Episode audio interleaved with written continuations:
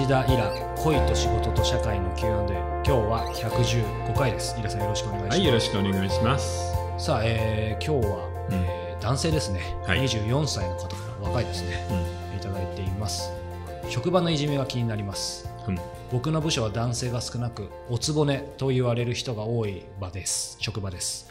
そのおつぼねさんたちがおばさん社員をいじめているのがすごく気になりますそのおばさんは容量が悪くミスが多いのですがニコニコして優しいので僕は好きです。ですがその容量の悪さのためにことあるごとにおつぼねさんたちから悪口を言われたり、えー邪険にされたりしてかわいそうに思います。僕たち男性がいる間は比較的マシでいない時は数人で囲まれわーっと責められているのを何度か見かけました。あまりに気の毒なので上司に相談してみましたが、うん。あの人たちには何にも言えないんだよと及び腰です堂々と注意するほど人間ができていない僕ですが無視し続けるのも良心が痛います僕にできることはありますか？まあ、これ難しいね。真面目な彼ですね真面目でいい子なんだと思うんだけど、うん職場の中の権力構造って、ただ上司がいて部下がいて、で、言うことを聞くっていうような単純なもんじゃないじゃないですか。うんで、特に女性が多い、えー職場では、女性の間での権力関係っていうのがあるから、この上司の言う通りなんだよね。何も言えないし、手を出せないんです。うんそのオフィシャルな権力ではない、あの影の権力というか、その場の空気とか女性同士の権力なので、だから、あの、あなたがすごく真面目で何とかしてあげたいっていうのもわかるけど、うん表立って守ろうとすると、あなたも標的になるってことなんだよね。ですよね、はい。で、実際このおばさん社員という人も、本当に容量が悪くて、もうイージーミスを繰り返してると思うの。うんうんで、多分子供の頃からずっとそういうので、なんか文句言われたりいじめられたりしてるんだよね。うんなので、それでニコニコして優しい、まあ、風を作ったのか、あるいはもともとそういう性格なのかわからないですけど、彼女にとってはそんなに、あの、ヘビーなことではないです。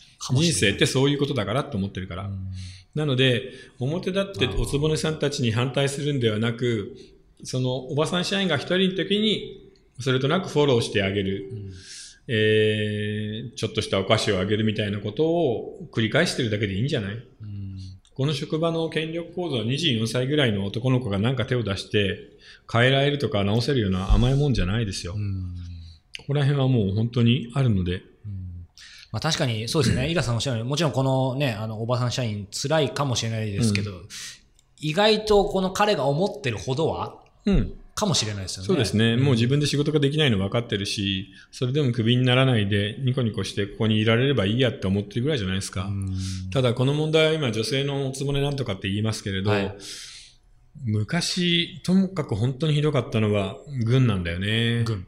軍の中では例えば、ね、招待、まあ、12、3人の招待でこうやってう動いているときに、はい。例えば、どんくさいやつが一人いて、物音を出したら全員死ぬみたいなことあるじゃないですか、偵察部隊とかで。そんなような場合には、できないやつをやっぱり結局いじめて、うん。いじめ殺しちゃうのね。え要は怖いから。えうん。うん、で、そんなことはものすごくあるし、うん。まあ、未だに自衛隊とか警察の中では、まあ、消防署もそうなんだけど、いじめ自殺が本当に多いのよ。うんでもそういう、まあ、いわゆる実力組織みたいなところではやっぱ生まれるよね。うん、やっぱりみんな不安だしうん、怖いし、能率も落ちるしね。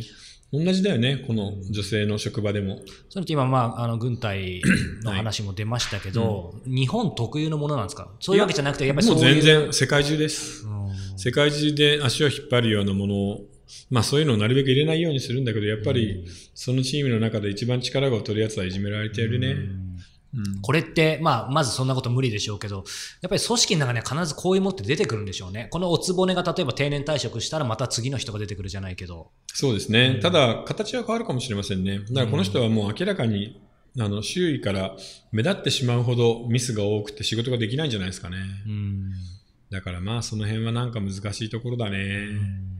いや、でも実際一緒に組んで仕事してたら辛いと思うよ。そうですうね。んだからなんか、あんまり表立って、その影の権力には抵抗しない方がいいと思いますね。うんまあちょっとね、あの胸が痛みますけども、うん、うんあんまりヒーローにならない方がいいんじゃないかな。